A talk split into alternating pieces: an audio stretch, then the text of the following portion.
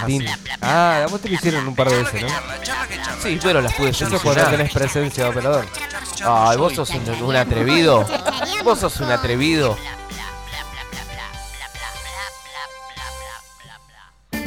Me encanta esto que hacemos de hablar arriba. Como que no se el- nota. Sí, Estamos claro. Como que hacemos, ah, estamos hablando fuera del aire. Y no, sabemos que estamos en el aire. Pero fue algo que hicimos durante todo el año para llenar y quedó lindo. Señoras y señores, este fin de semana se estrena en nuestro adorado espacio Inca, El perro que no calla.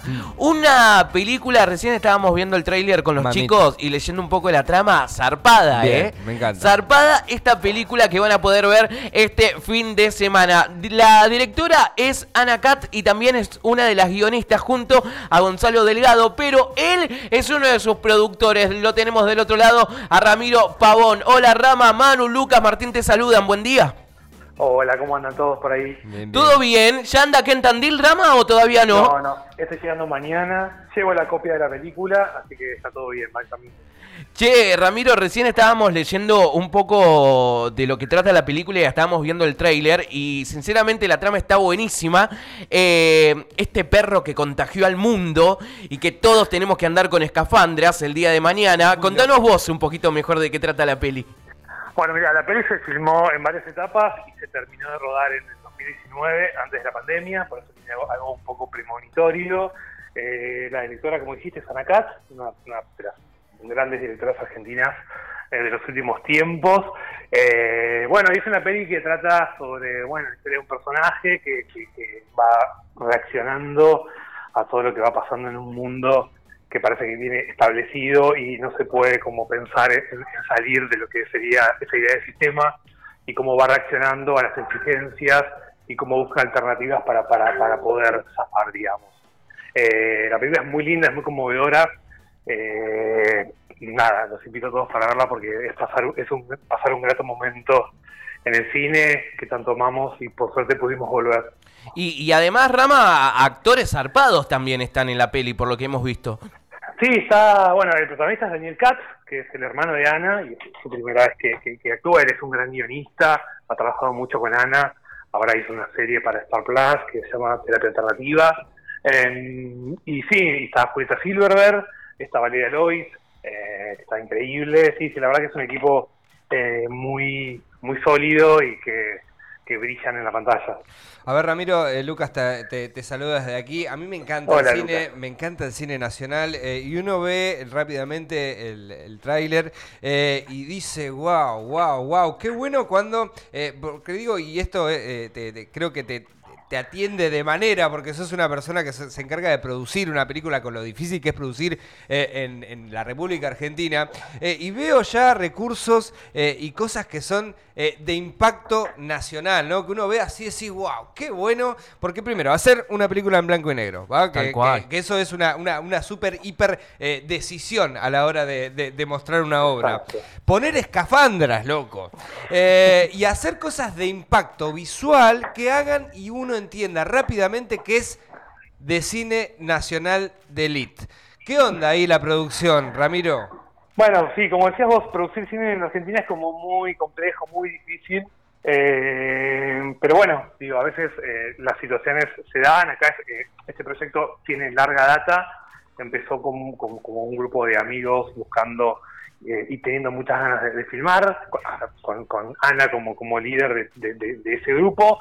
Y bueno, y en un momento pudimos aplicar el Inca, salió un premio, con eso terminamos la película y la película cuando estuvo terminada y montada tuvo como, como el privilegio de arrancar su recorrido internacional en el- Festival de Sundance, que es uno de los más importantes Claro. del mundo, Mm. y después va, a- va a Europa y en Rotterdam gana premio del público, y a partir de ese momento explotó y, y, y salió, y sí, la pidieron de todos lados para mostrarla, y ahora la estrenamos en el Festival de Cine de, de Mar del Plata, que ganó tres premios, no, viene como muy, Wow, muy bien. muy bien, Sí. y muy, muy, muy contentos todos, y sí, vuelvo a decirte que producir cine en Argentina es muy complejo, Claro, Eh, a ver, mucha eh, plata. eh, Ramiro, para, para que entendamos un poco y le hagamos entender a la gente que está del otro lado, ¿no? Producir en Argentina, lógicamente, no es lo mismo que producir en Estados Unidos. Y cual. por eso eh, señaliz- eh, se- señalo estas partes que son eh, eh, hermosísimas y uno se da cuenta del trabajo que le han metido, ¿no? Porque eh, cómo impactar eh, en Estados Unidos no es lo mismo el cómo impactar aquí en la República Argentina, ¿no? No, claro. Eh, porque vos decís, loco, tengo que producir efectos especiales, ¿no? Por ejemplo, vos decís, efectos especiales,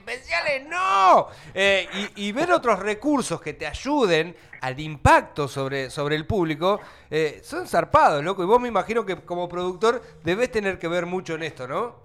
Sí, sí, sí, digo, los productores estamos siempre tratando de darle todos los recursos posibles, moviendo cielo y tierra para que el director tenga todas las herramientas que pueda tener a su alcance y que quiera que salgan de- de su creatividad y hacerlos, hacerlas reales y hacerlas concretos. Así que nada, ese, ese es nuestro laburo, ir, a- ir a buscar, golpear puertas, eh, buscar apoyo y, y constantemente estamos en esa, aparte siendo productores de cine independiente, ¿no? Nos tenemos Claro. Patagónico, Polka atrás. No, somos Claro. nosotros tres productores con nuestra mochila, yendo, caminando a la ciudad, yendo a provincias a buscar apoyo. Digo, somos, es de ponerle el cuerpo día a día. Y bueno, después las cosas salen, digo, también es eso. Siempre hay como, como, como ese, ese, eso, eso que vuelve, que es tener esta película, ver cómo el público reacciona y la pasa bien. Y para mí es muy importante poder llevarla a Tandil, donde yo estudié, me formé ahí. Bueno, loco, Y nada, es como un recorrido y una vuelta que está que está divertida, así que nada, me encantaría que vayan todos, que vayan ustedes, Sí, y sí, me cuenten sí. qué les parece. A ver, Ramiro, la última que te voy a hacer de mi parte, me, encanta el cine, loco. Yo soy una, yo soy un amante del cine, soy muy, me encanta. Bueno. Eh, y que me imagino, y siempre es algo que quise preguntar, eh, y esto que, que recién pasábamos por alto, pero, o sea, que, que tocábamos de, de- de así de, de pasadita, el tema de la decisión del blanco y negro. ¿Por qué? Quiero saber por qué, cómo se decide hacer una película en blanco y negro. Porque, a ver, tiene. Claro, te- ¿qué te- genera? te cambia la ¿Dramatismo? vida, te cambia la vida. Yo me imagino Claro. que como director, productor, como todo, en el, en el momento de la decisión, che, loco, esta va a ser una película en Tal blanco cual. y negro, tiene que, que- entrarse en- como en otra esfera, en, otra, en, en- en otro momento. Quiero que me cuentes un poquito la evolución de eso. Dale, mira, a ver, la idea obviamente sale de la directora, eh, que su, su, premisa fue, bueno, quiero que la imagen esté des- despojada y que solamente quiero contar y que el espectador haga, haga foco en el relato que está, que está contando.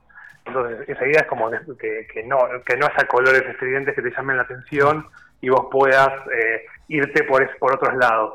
No, la idea sería, bueno, yo quiero que el, público focalice en lo que estoy contando.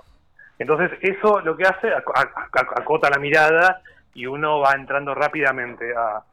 digo, eh, al principio puede ser incómodo, uno no está tan acostumbrado a, ver una película en blanco y negro, pero cuando entras en el código y te das cuenta que es un relato, porque también lo que hace el blanco y negro genera una distancia del realismo eh, y lo transforma en una especie de fábula y, y- y- y la fábula es relato. Entonces, entonces esa fue la idea de Ana cuando dijo yo quiero que sea blanco y negro, quiero que no sea, que no haya una, una cuestión directa con, con- con el realismo y que vayamos a contar lo que quiero contar.